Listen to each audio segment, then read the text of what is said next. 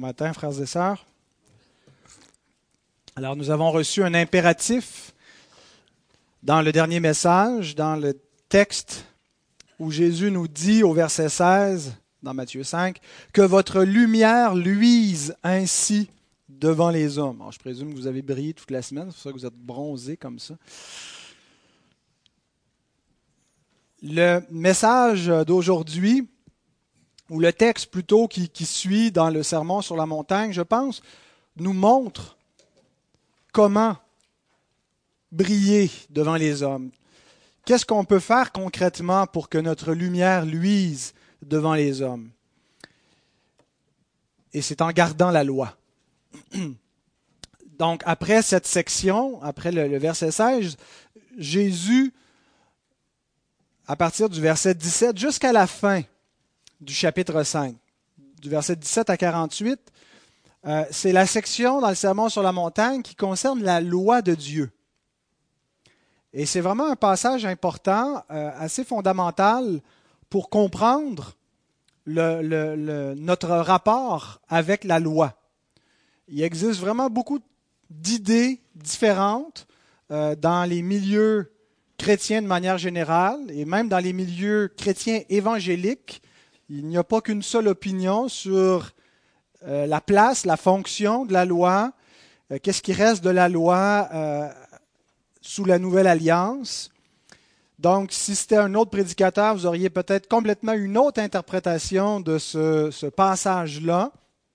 Alors, je vous invite à écouter avec beaucoup d'attention, en examinant dans les Écritures parce que euh, c'est une question qui est fondamentale. C'est-à-dire, il, y, a des questions qui affectent pas tellement euh, l'ensemble de notre vision de la Bible et de la vie chrétienne, mais la question de la loi, elle est, cruciale.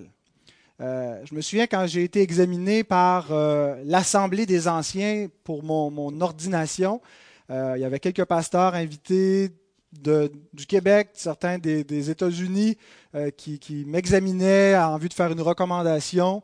Euh, et la première question qui m'a été posée, c'était d'expliquer ma vision de la loi de Dieu. Euh, et donc, en, présupposant probablement que ma compréhension de l'Évangile devait être juste, que ma, beaucoup de points de ma théologie, mais qu'en est-il de, de, la loi? Comment comprends-tu la place de la loi? Et donc, euh, il y a beaucoup de divergences d'opinion. Je vais, vous présenter ce qui, euh, avec le temps, est devenu euh, une conviction dans ma, compréhension des Écritures par l'approche globale à laquelle j'adhère, qui est la, théologie des alliances. Je pense que quand on comprend bien les alliances dans les Écritures, quand on comprend la structure que, les alliances donnent à la révélation de Dieu d'un bout à l'autre, on arrive à comprendre quelle, est la place de la loi dans le plan de Dieu et, quelle est notre place, nous, face à cette loi-là. Euh, donc, versets 17 à 48 feront l'objet de plusieurs messages, euh, mais les versets 17 à 20, c'est un peu le fondement pour l'ensemble du passage. Je vous montre comment le passage est, structuré. Ici, on a euh, un peu la table des matières du chapitre 5. Donc, certaines portions qu'on a vues jusqu'à présent pour, comprendre, moi j'aime ça avoir la table des matières, ça m'aide à savoir où on est, où est-ce qu'on va.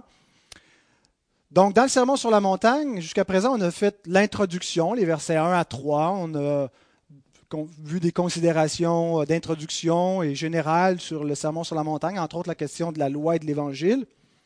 Ensuite, on a vu l'identité des héritiers du royaume. Jésus commence avec ça qui sont les héritiers du royaume? Et il nous les présente dans les béatitudes, les versets 3 à 12. On a passé trois messages sur cela.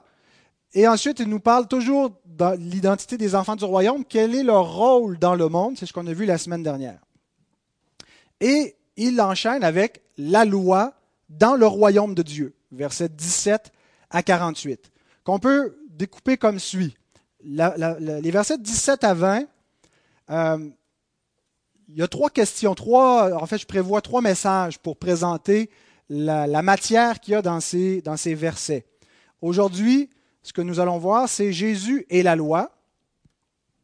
La semaine prochaine, Dieu voulant, le chrétien et la loi. Et ensuite, euh, une autre question, quel commandement de la loi devons-nous garder? Comment bien diviser la, question de la loi?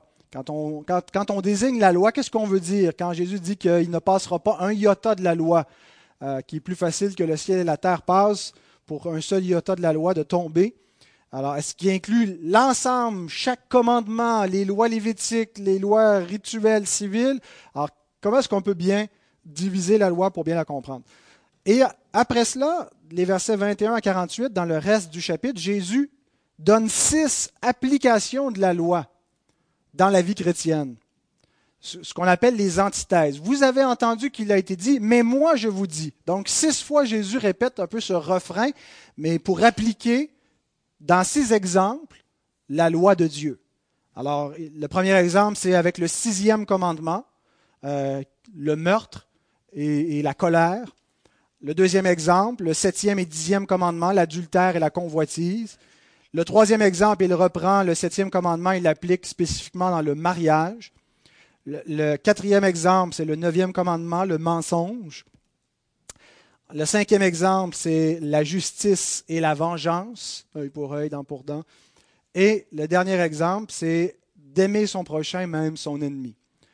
Donc, euh, pour finir le, chapitre, d'après mes, calculs, il nous reste, neuf messages euh, pour passer Matthieu 5. Euh, mais donc, ces neuf messages vont vraiment concentrer sur l'application de la loi de Dieu dans nos vies. Alors, je vous invite à vous lever pour la lecture de la portion d'écriture de Matthieu 5, 17 à 20. Ne croyez pas que je sois venu pour accomplir la loi ou les prophètes. Je suis venu non. Euh, pardon, j'ai mal lu. Hein? ne croyez pas que je sois, je recommence, ne croyez pas que je sois venu pour abolir la loi ou les prophètes. Je suis venu non pour abolir, mais pour accomplir. Car je vous le dis en vérité, tant que le ciel et la terre ne passeront point, il ne disparaîtra pas de la loi un seul iota ou un seul trait de lettre, jusqu'à ce que tout soit arrivé. Celui donc qui supprimera l'un de ces plus petits commandements et qui enseignera aux hommes à faire de même sera appelé le plus petit dans le royaume des cieux. Mais celui qui les observera et qui enseignera à les observer, celui-là sera appelé grand dans le royaume des cieux. Car, je vous le dis, si votre justice ne surpasse pas celle des scribes et des pharisiens, vous n'entrerez point dans le royaume des cieux. Notre Père, notre Dieu, nous venons de lire ta parole et nous te remercions de l'avoir préservé, d'avoir permis que nous l'ayons. Et Seigneur, euh, non seulement il ne tombera pas de la, loi un iota, mais ta parole, tu la gardes parfaitement selon ce qui est écrit ailleurs, que, que le ciel et la terre passeront, mais ta parole ne passera point. Et Seigneur, en gardant ta parole, tu as permis qu'elle nous soit transmise et par elle, tu as suscité dans nos cœurs la foi, tu nous as régénérés par cette semence incorruptible pour nous donner la vie, pour euh, nous accorder ton esprit de grâce, Seigneur. Et nous te prions encore ce matin de renouveler ta grâce envers nous en nous éclairant par ta parole et par l'Esprit Saint. Seigneur Dieu, afin que nous soyons édifiés, construits dans notre intelligence et notre saine compréhension des Écritures afin que nous puissions te glorifier par notre manière de vivre et de t'adorer. Amen. Merci, vous pouvez vous rasseoir. Donc, il y aura des questions euh, dans l'exposition du texte de ce matin qui vont rester en suspens parce que euh, on n'arrivera pas à tout voir. Comme je le disais, je compte faire trois messages d'exposition seulement sur ces versets que nous venons de lire. Mais aujourd'hui, il y aura deux points. Le premier point, Jésus n'est pas venu abolir la loi et les prophètes. Le deuxième point, Jésus est venu accomplir la loi et les prophètes. Donc, assez facile à suivre. Et on va se concentrer euh, principalement sur le verset 17, qui, est la base, pour bien comprendre la question euh, de la loi. Donc Jésus n'est pas venu pour l'abolir, abolir la loi et les prophètes, et pour euh, expliciter ce que, cette affirmation veut dire, on va tenter de, l'éclairer avec trois questions. trois questions pour comprendre ce que veut dire ne pas abolir la loi et les prophètes. Première question, pourquoi est-ce que Jésus déclare cela? Il semble rien avoir jusqu'à présent qui a préparé cette affirmation. Il n'y a pas eu de, gens qui semblent accuser Jésus euh, de vouloir abolir la loi et les prophètes. Il nous sort ça comme ça, euh, sans, qu'on y soit vraiment préparé. Je pense que quand on considère l'ensemble du ministère de Jésus, on comprend un peu plus pourquoi il dit cela. Euh, surtout quand on considère l'opposition que Jésus rencontre de ceux qui se présentent comme les défenseurs de la loi et des prophètes, ceux qui euh, gardent les Écritures, hein, les, copistes, les scribes, c'était leur métier, hein, ils, copiaient les Écritures pour les, conserver et ils les enseignaient, les scribes. Et les, pharisiens, souvent les scribes étaient des pharisiens qui étaient un groupe religieux qui eux, ne euh, voulaient pas seulement faire le, métier d'enseigner la parole, mais avoir la pratique euh, pieuse de, mettre en pratique la loi de Dieu et donc de, de, pratiquer la justice, de faire tout ce qui était requis dans les moindres détails de la loi. Donc, Jésus va souvent s'opposer à eux et rencontrer l'opposition des scribes et des pharisiens, des chefs religieux, des sacrificateurs, et se fait accuser de transgresser la loi de Dieu parce qu'ils transgressent leur interprétation de la loi, parce qu'ils ne souscrivent pas à, leur tradition.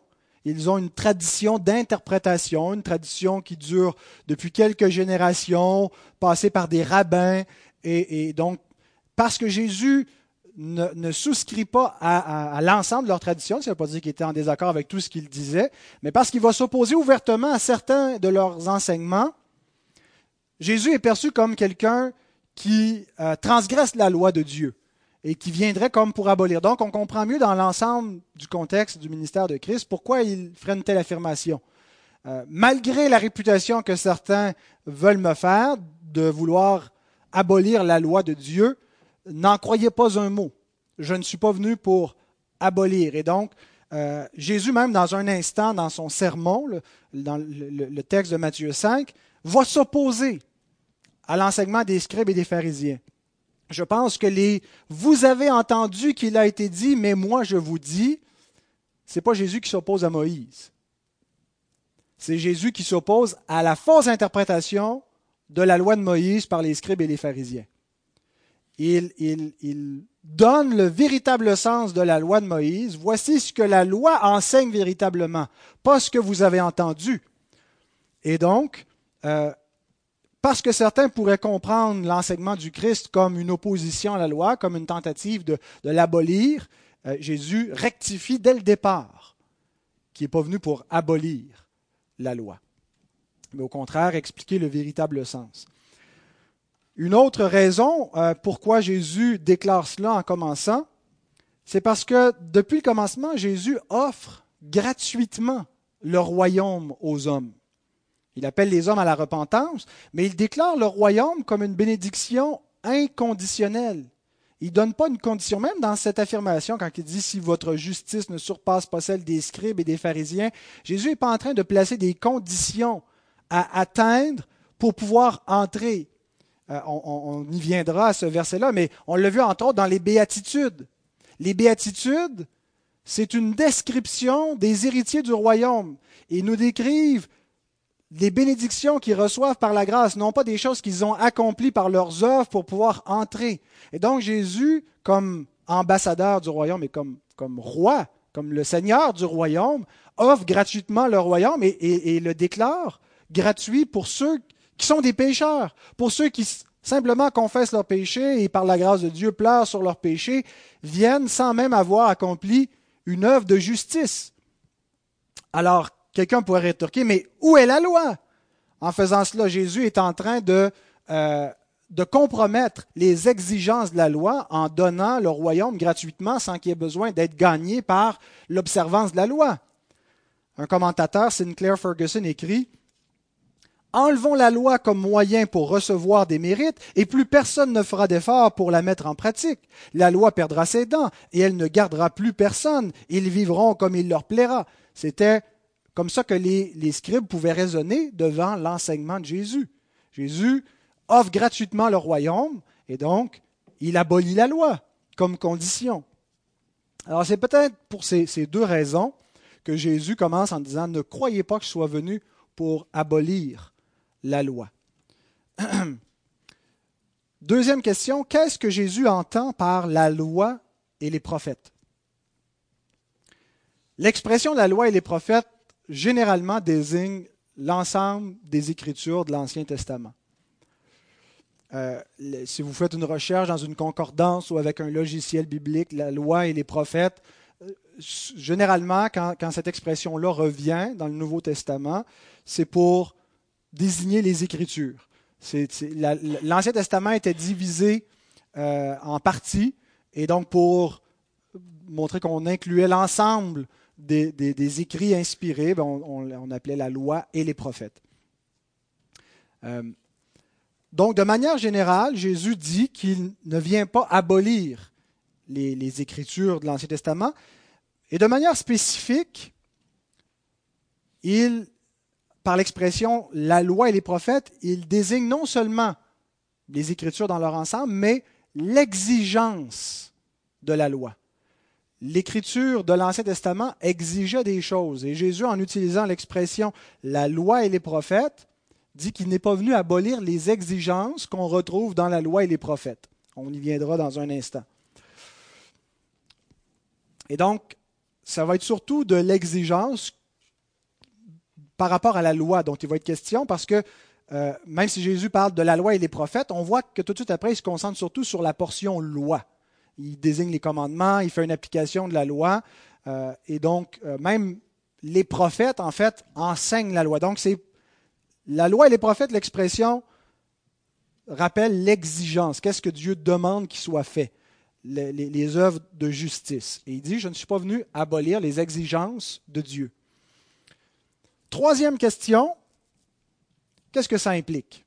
Lorsque Jésus déclare Je ne suis pas venu abolir la loi et les prophètes Le verbe abolir, kataluo, est, est, utilisé ailleurs pour dire détruire euh, quand, il sera question du temple. Euh, le temple sera détruit.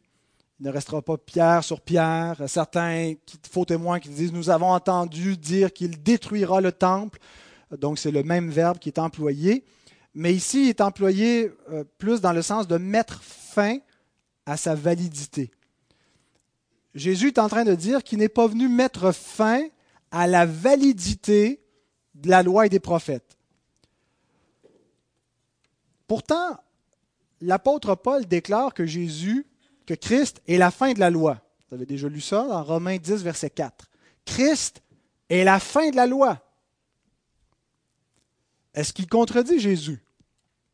Je ne suis pas venu mettre fin à la loi et les prophètes. Je ne suis pas venu rendre invalide, mettre un terme à cela.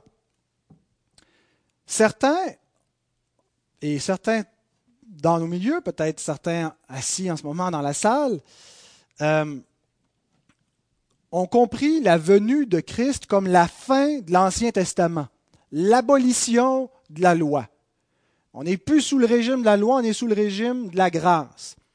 Et, il y a certainement une vérité, mais je, crains que souvent la façon que c'est véhiculé, articulé, on ne comprend pas bien dans quel sens Christ est la fin de la loi, bibliquement parlant, euh, et que ce n'est pas présenté en harmonie avec ce que Jésus dit ici, où il déclare qu'il n'est pas venu mettre fin à la loi, il n'est pas venu mettre fin euh, à l'esprit de la loi et aux exigences de la loi et à la validité de l'Ancien Testament.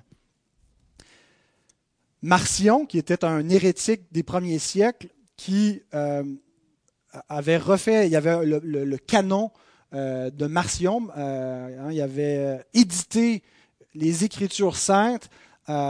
lui, il opposait réellement l'Ancien et le Nouveau Testament. L'Ancien Testament, c'était le diable qui en était l'auteur et c'était l'influence satanique qui avait introduit le peuple dans, toutes sortes de pratiques euh, contraires à l'amour. Et dans le Nouveau Testament, c'est Dieu qui envoie son Fils pour justement sauver le peuple euh, du diable. Et donc, Marcion rejetait l'Ancien Testament, mais il rejetait beaucoup de portions du Nouveau Testament, euh, des portions qui, montrent qu'il y a une continuité entre les deux testaments. Et il, a réécrit littéralement cette, portion d'écriture de la manière suivante. Tantôt, j'ai failli lire la version de Marcion en disant Ne croyez pas que je sois venu accomplir la loi et les prophètes, mais pour les abolir.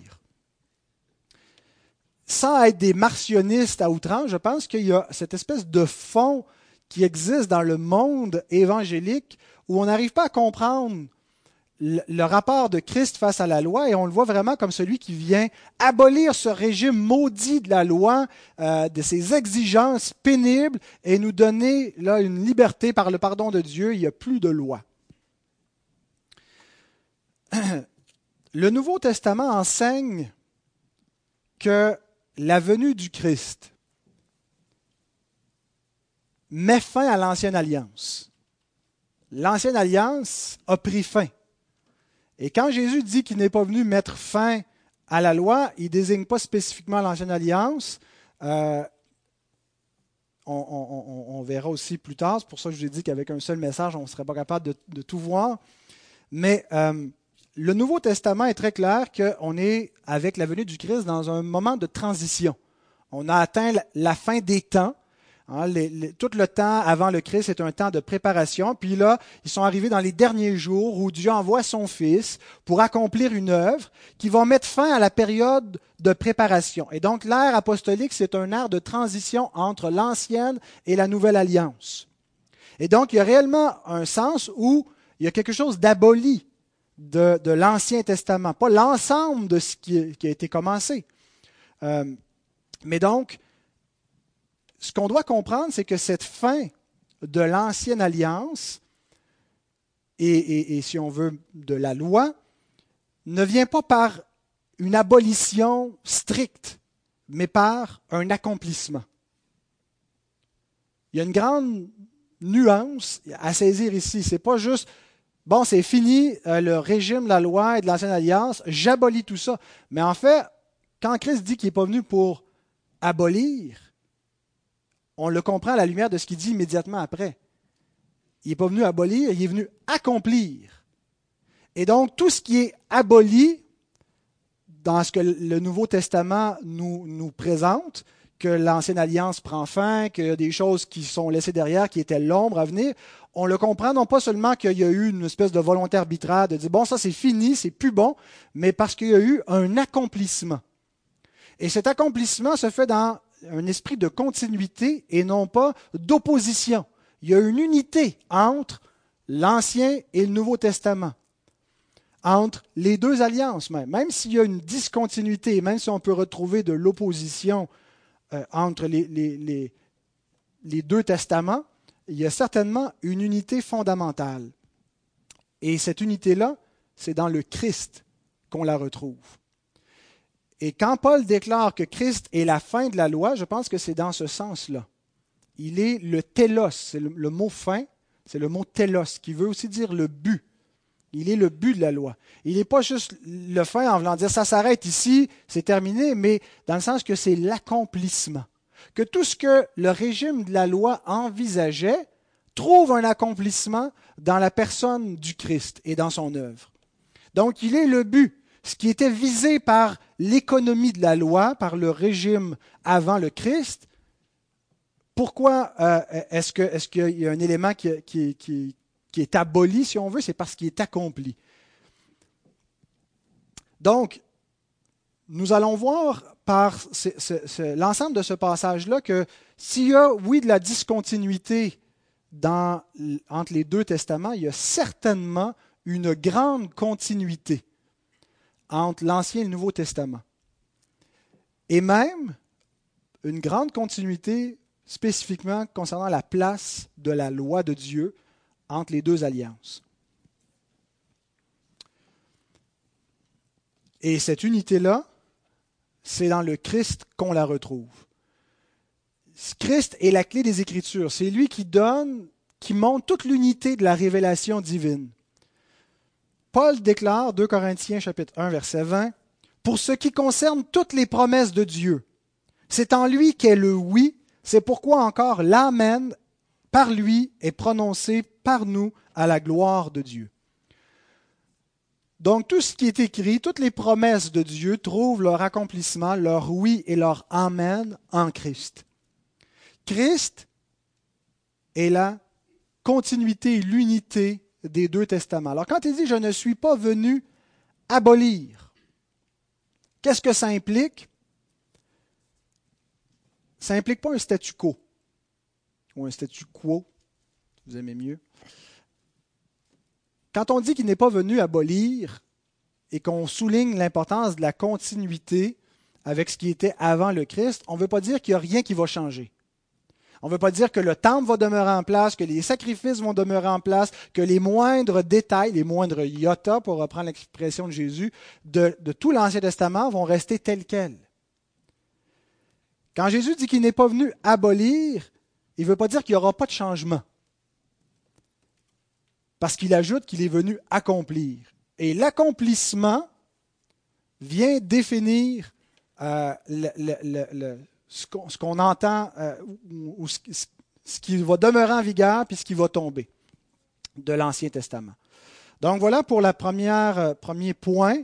Jésus n'est pas venu abolir la loi et les prophètes, mais ce qui nous mène logiquement au deuxième point, Jésus est venu accomplir la loi et les prophètes. Pour comprendre ce qu'il veut dire par ne pas abolir, il faut nécessairement comprendre ce qu'il veut dire par accomplir.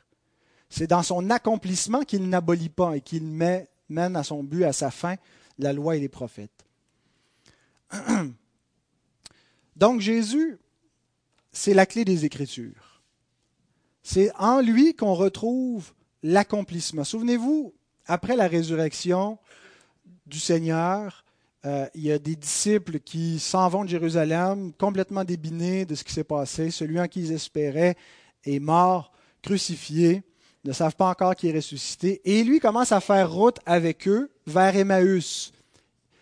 ils sont sur le chemin d'Emmaüs. Et puis, en chemin, il discute avec eux et il leur ouvre l'intelligence pour qu'ils comprennent dans la loi de Moïse, dans les prophètes, tout ce qui le concerne. Jésus, le Christ, dans sa personne et dans l'œuvre qu'il est venu accomplir, est la clé des Écritures. Si on ne comprend pas les Écritures par rapport au Christ, on ne comprend pas les Écritures, point. Elles demeurent fermées. Il y a un voile qui demeure sur l'intelligence quand on fait la lecture de l'Ancien Testament, si on ne se tourne pas vers le Seigneur, vers le Christ, pour que le voile soit ôté et que toute la lumière soit faite et qu'on comprenne le sens des Écritures. Donc, il vient accomplir. Le verbe est très important, c'est le, verbe accomplir, pléro, qui a déjà été utilisé plusieurs fois dans l'évangile de Matthieu jusqu'à présent. Et l'utilisation qui a été faite de ce verbe est toujours en lien avec ce qui est l'utilisation présente d'accomplir les Écritures. La première fois, c'est dans Matthieu 1, 22, afin que s'accomplisse l'Écriture concernant la prophétie de l'Emmanuel, la Vierge deviendra enceinte euh, enfantera un fils auquel on donnera le nom d'Emmanuel. Donc c'était pour que l'écriture s'accomplisse. Un peu plus loin, 2.15, l'écriture s'accomplit en ce que Dieu appelle son fils hors de l'Égypte. C'était en Israël que ça s'est passé, mais le vrai accomplissement des Écritures, c'est lorsque Dieu appelle littéralement son Fils éternel, incarné, hors de l'Égypte. Dans 2.17, Rachel qui pleure, ses enfants lors du massacre d'Hérode, c'était encore une fois l'accomplissement des Écritures. Dans 2.23, il sera appelé Nazaréen pour que les Écritures soient accomplies. 3.15, c'est Jésus qui le dit, lors de son baptême, il faut qu'il soit baptisé afin d'accomplir toute justice. Son baptême est lié avec l'accomplissement d'une mission, euh, l'accomplissement d'un texte spécifique des Écritures pour que le Christ soit baptisé, mais en vue de faire sa mission. On a vu qu'au baptême de Jésus, il revêt sa mission ou il embrasse sa mission que le Père lui a donnée. Il vient accomplir la justice. Et c'est exactement les mêmes mots qu'il répète ici. Il vient accomplir la loi et les prophètes, accomplir la justice requise par la loi et les prophètes. Et il était employé encore en 4, verset 14, lorsqu'il s'installe dans la Galilée pour dire que c'était afin que s'accomplissent les Écritures. Donc chaque fois que le verbe haut est utilisé, c'est pour dire accomplir les Écritures, mais pas seulement dans le sens c'était annoncé, c'est arrivé, mais dans le sens de accomplir, rendre plein, rendre plus significatif encore que l'événement qui était décrit dans les Écritures lorsque l'Écriture dit, par exemple, euh, que Rachel pleure ses enfants, il y avait un contexte historique. Mais accomplir, le sens va devenir plein lorsque, dans l'histoire du Fils de Dieu, qui est l'Israël de Dieu, cet événement-là se produit. Le premier était comme l'ombre, et le deuxième est la réalité. Tout l'Ancien Testament, c'est l'ombre de l'histoire avec un H majuscule du Fils de Dieu. Parfois, on a l'impression que la vie de Jésus a comme été mise en conformité avec l'Ancien Testament. Ah, que Jésus ressemble aux histoires de l'Ancien Testament, comme son peuple qui est en Égypte, lui aussi s'en va en Égypte, comme euh, son peuple qui, qui, est baptisé dans la mer Rouge, lui aussi est baptisé par Jean, comme le peuple qui s'en va à la montagne, lui aussi s'en va à la montagne. Mais en réalité, c'est tout l'Ancien Testament qui était rendu semblable à celui qui devait venir. C'est pas Christ qui est fait selon le pattern de l'Ancien Testament, mais c'est l'Ancien Testament qui était donné comme un modèle qui préfigurait la réalité. L'ombre dans l'Ancien Testament, la réalité. C'est dans ce sens-là qu'on doit comprendre le verbe accomplir, rendre plein. Il y avait une réalité préfigurative, une histoire avec un H minuscule de la rédemption qui n'était pas la rédemption céleste, la rédemption éternelle, qui était des rédemptions historiques typologique. La rédemption de l'Égypte, ça ne donnait pas la vie éternelle. Des rédemptions préfiguratives qui étaient comme un, pattern, un patron préfigurant la vraie histoire, la réalité, qui commence à la fin des temps lorsque l'Israël céleste, le Fils de Dieu, s'incarne et vient dans le monde. Et c'est dans ce sens-là que Christ vient accomplir, rendre plein le sens des Écritures. John Murray écrit Il est venu afin de réaliser à sa pleine mesure l'intention et le but de la loi et des prophètes. Il est venu pour compléter, pour consommer, pour amener à sa pleine maturité et sa réalisation parfaite la loi et les prophètes. Il déclare que tout le processus de révélation contenu dans l'Ancien Testament trouve en lui sa complétude, son accomplissement, sa confirmation et sa validation. Sans le Christ, toute la, révélation vétérotestamentaire, l'Ancien Testament, n'a pas de sens. C'est comme une parabole dont on ne comprend pas vraiment, qui demeure mystérieuse. Et le sens devient plein et s'explique à la lumière du Christ. Alors regardons maintenant spécifiquement comment il a accompli la loi et les prophètes. Deux points, ou deux sous-points. Jésus accomplit la loi et les prophètes en accomplissant les prophéties faites à son sujet. Peut-être qu'on pourrait séparer loi et les prophètes et dire Jésus est venu accomplir les prophètes. Jésus est venu accomplir les prophéties. Alors, le sens premier de ce qu'il veut dire en disant je suis venu, non pas abolir, mais accomplir la loi et les prophètes, c'est qu'il est venu accomplir ce qui était annoncé. La vie de Jésus était annoncée d'avance. Étienne déclare dans sa prédication dans les actes, les prophètes annonçaient d'avance la venue du juste. Pierre dit, le Saint-Esprit attestait d'avance les souffrances de Christ et la gloire dont elles seraient suivies. Jésus lui-même dit, vous sondez les Écritures parce que vous pensez avoir en elles la vie éternelle. Ce sont elles qui rendent témoignage de moi. Donc, le point, c'est que la vie de, Christ était annoncée dans l'Ancien Testament. Sa naissance, son enfance, son ministère, l'opposition qu'il rencontrerait, sa mort et sa résurrection et la gloire éternelle qui s'en suivrait. Tout ça a été annoncé prophétiquement, que ça arriverait. Et c'était annoncé aussi d'une autre façon. C'était annoncé parfois textuellement. Euh, hein, ils ont percé mes mains, mes pieds.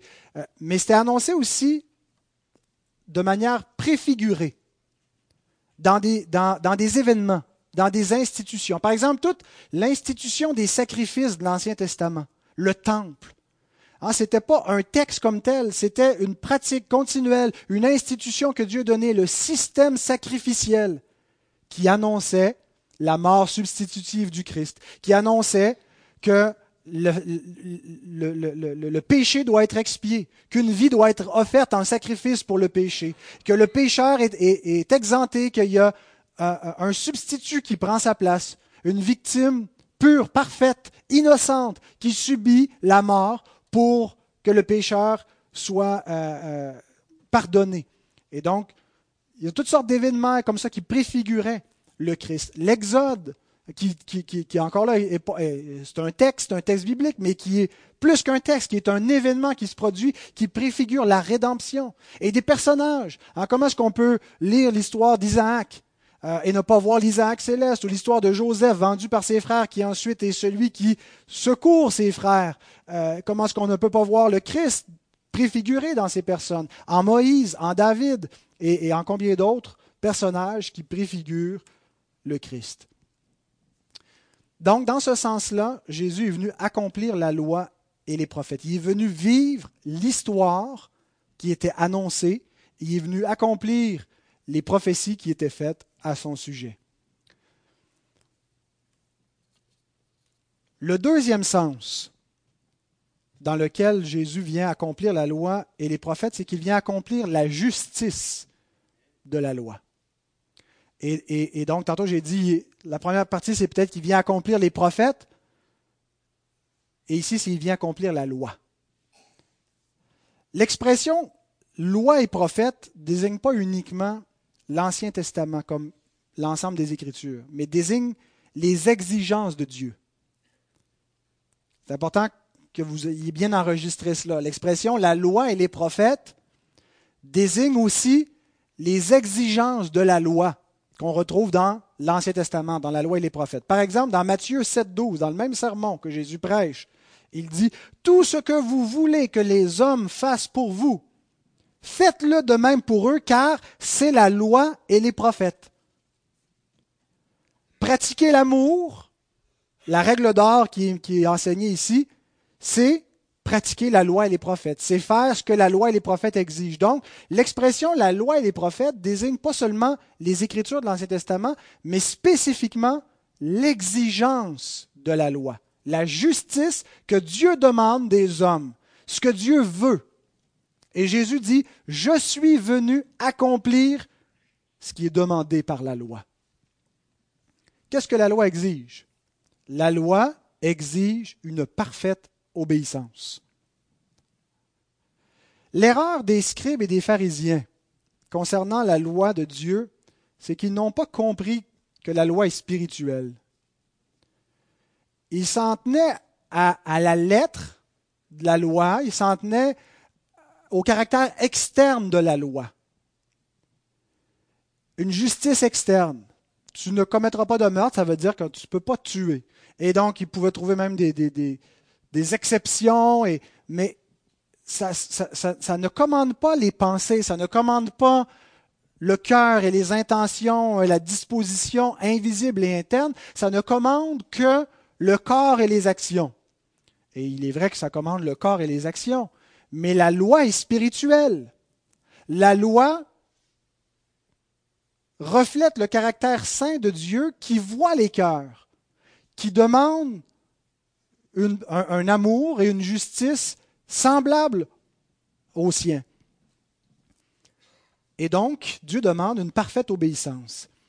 Alors Jésus leur montre, dans son enseignement qui va suivre, qu'ils ont réellement mal interprété la loi. Vous pensez que vous accomplissez la loi quand vous ne commettez pas de meurtre, mais si vous vous mettez en colère Dites-moi quelle différence Dieu voit-il entre le cœur d'un meurtrier qui passe à l'action et le cœur d'un meurtrier qui passe pas à l'action quand ils regardent leur cœur, quand ils voient leur pensée meurtrière pleine d'animosité? Vous ne faites qu'une seule différence dans le geste, mais la loi vous condamne. Parce que la loi condamne les intentions criminelles, condamne le meurtre en pensée. Vous pensez que vous êtes pur, parce que vous ne commettez pas d'adultère, mais vos pensées remplies de convoitises, c'est un adultère. Alors Jésus applique la loi et montre que nous sommes tous des transgresseurs de la loi. Et donc, devant ce sermon, devant l'application que Jésus fait de la loi, la seule question qu'on peut se poser, c'est qui peut être sauvé? Qui peut atteindre les standards que Dieu exige de nous dans sa loi? Nous pensions que nous étions irréprochables vis-à-vis de la justice de la loi. Mais ce n'est pas le cas. Nous sommes des criminels. Nous sommes des transgresseurs de la loi de Dieu. Qui peut être sauvé? Comme dirait Salomon dans les Proverbes, qui dira J'ai purifié mon cœur, je suis net de mon péché? Selon qu'il est écrit, Romains 3, 23, tous ont péché et sont privés de la gloire de Dieu. Le péché, c'est la transgression de la loi. Le péché est défini par rapport à la loi qui exige et celui qui transgresse ce que Dieu demande. Et la loi fonctionne comme une chaîne. Nous, on a une autre erreur que faisaient les, les pharisiens, ils ne pensaient pas être sans péché, mais ils considéraient que le jugement allait être un petit peu comme une balance. Donc, d'un côté, il y a les œuvres de justice, puis de l'autre côté, il y a les péchés, puis il faut contrebalancer notre péché par notre justice. Mais le jugement ne fonctionne pas comme une balance. C'est plutôt une chaîne. Imaginez que chaque commandement de Dieu, c'est un maillon de la chaîne qu'on appelle la loi. Et cette chaîne-là nous suspend au-dessus de la mort, qui est la conséquence pour briser la chaîne. Combien faut-il briser de maillons pour briser la loi et être perdu? Un seul. Et c'est l'application, c'est l'enseignement que Jacques fait de la loi. Car quiconque observe toute la loi, mais pêche contre un seul commandement, devient coupable de tous. C'est comme ça que la loi fonctionne. La loi comme alliance des œuvres, ceux qui suivent les enseignements du, mercredi, qui sont en ligne, ou ceux qui sont, qui sont présents ici, c'est ce qu'on voit en ce moment. On examine l'alliance des œuvres qui exige cette parfaite obéissance. Et elle fonctionne comme un tout. Tu brises un commandement, c'est la mort. Pour donner la vie, elle doit être gardée parfaitement dans son ensemble. Et cela, c'était le premier usage de la loi. La loi Dieu l'a donné dans des buts spécifiques. Il ne l'a pas donné, ça ne fait pas partie des usages de la loi pour être trouvé juste par la loi. Paul prend beaucoup de peine pour essayer d'expliquer à ses lecteurs que ça ne fait pas partie des fonctions de la loi de justifier un pécheur. Qu'un pécheur ne peut pas être trouvé juste vis-à-vis -vis de la loi. Il a un transgresseur. Il ne suffit que de transgresser un seul commandement pour être coupable de tous et de mériter la mort. Donc ce n'est pas la fonction de la loi. Dieu n'a pas donné la loi pour qu'on cherche par la loi à être trouvé juste devant lui. Il l'a donné pour mettre en évidence notre péché. Romains 3.20. Nul ne sera justifié devant lui par les œuvres de la loi, puisque c'est par la loi que vient la connaissance du péché.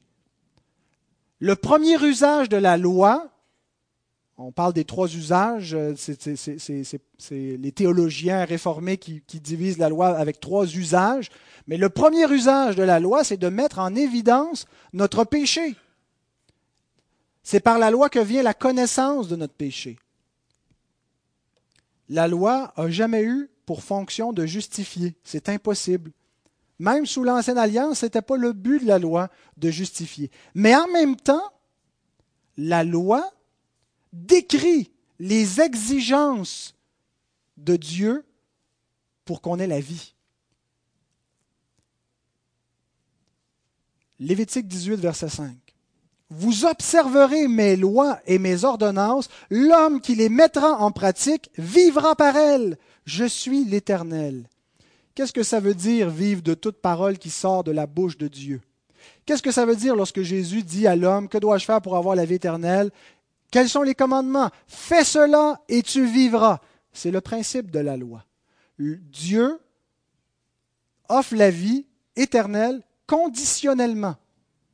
Il a donné à Adam la possibilité d'avoir la vie s'il vivait de la parole de Dieu en gardant parfaitement sa loi il aurait eu l'immortalité, l'incorruptibilité, ce qu'il n'avait pas par sa création. Alors si on résume, la loi, l'obéissance à la loi est nécessaire pour avoir la vie. L'homme qui mettra ces choses en pratique vivra par elles, c'est le principe de l'alliance, de la loi des œuvres. Mais il est impossible de ne pas la transgresser. Après la chute, une fois qu'on est un pécheur, il est impossible. Donc, on ne peut plus être justifié par cette loi-là, mais elle doit être accomplie, elle doit être gardée pour avoir la vie. Pourquoi est-ce qu'il a donné la loi? L'apôtre répond à la question, Dieu a donné la loi pour qu'elle nous mène vers celui qui est venu accomplir la loi et les prophètes. C'était la fonction pédagogique de la loi.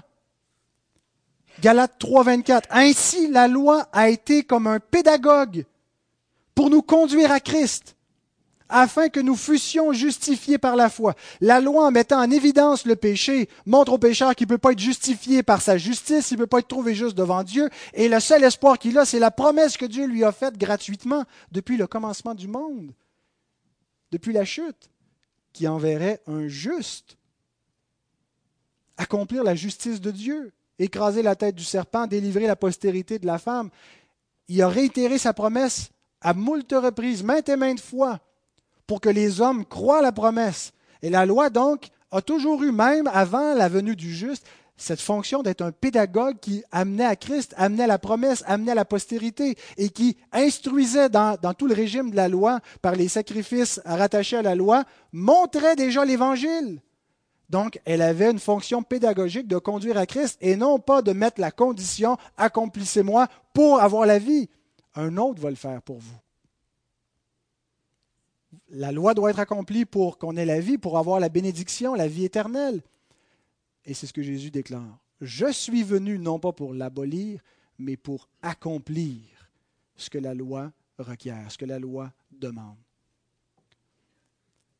Et même si c'est un court sermon, c'est une phrase, un mot que Jésus dit, je suis venu accomplir pléro, c'est tout ça qui est contenu là-dedans quand on le met dans le contexte global des Écritures, quand on considère comment Dieu a, à la fois maintenu la nécessité d'accomplir sa loi en, montrant aux pécheurs que c'était impossible pour eux, ça nous rappelait que Dieu enverrait quelqu'un pour le faire à notre place. Il a constamment révélé son Christ. Comment on pouvait lire Ésaïe 53 et ne pas voir l'Évangile. Sept siècles avant que le Christ vienne. Donc, déjà, le moyen de salut dans l'Ancien Testament n'était pas les œuvres, a toujours été la foi en la promesse, la foi en Christ, la foi en sa mort vicariale, en sa parfaite justice pour avoir la vie. Deux questions pour terminer. Comment Jésus a-t-il accompli la justice de la loi? Et comment pouvons-nous bénéficier de ce que Christ a accompli rapidement? Christ a accompli la justice de la loi, a accompli la loi et les prophètes de deux façons, par son obéissance active et par son obéissance passive. La loi est accomplie lorsqu'elle est obéie, l'obéissance active. Garder activement la parole de Dieu, faire tout ce qui est requis, faire tout ce qui est demandé, dans la loi morale et tout ce que Dieu a pu, tout ce que le Père a pu ajouter pour que son Fils le fasse. Donc, c'est l'obéissance active de Christ. Christ a mené une vie parfaite, autrement dit. Et en ayant une vie sans péché, il a accompli l'exigence de la loi et des prophètes. Il est le juste. Il déclare dans Jean 8, 46, Qui de vous me convaincra de péché Lui-même déclare être sans péché. Il dit, Le prince du monde vient, il n'a rien en moi. Aucun autre homme peut dire ça. Christ déclare que le prince de ce monde n'a rien en lui. Jean 14, 30. Jésus n'est pas sous l'alliance en Adam, il n'est pas un fils d'Adam, il n'est pas sous le régime du diable.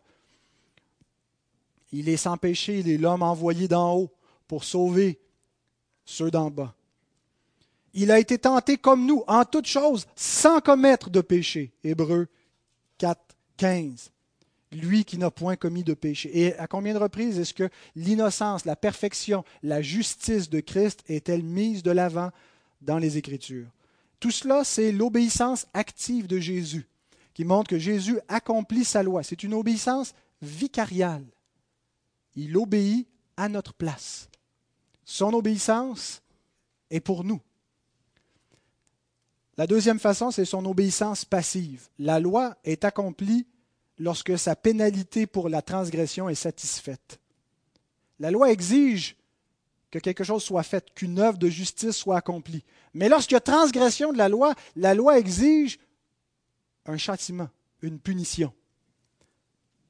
Deutéronome 27, 26. Maudit soit celui qui n'accomplit point les paroles de cette loi et qui ne les met point en pratique. C'est ce qu'on appelle la malédiction de la loi.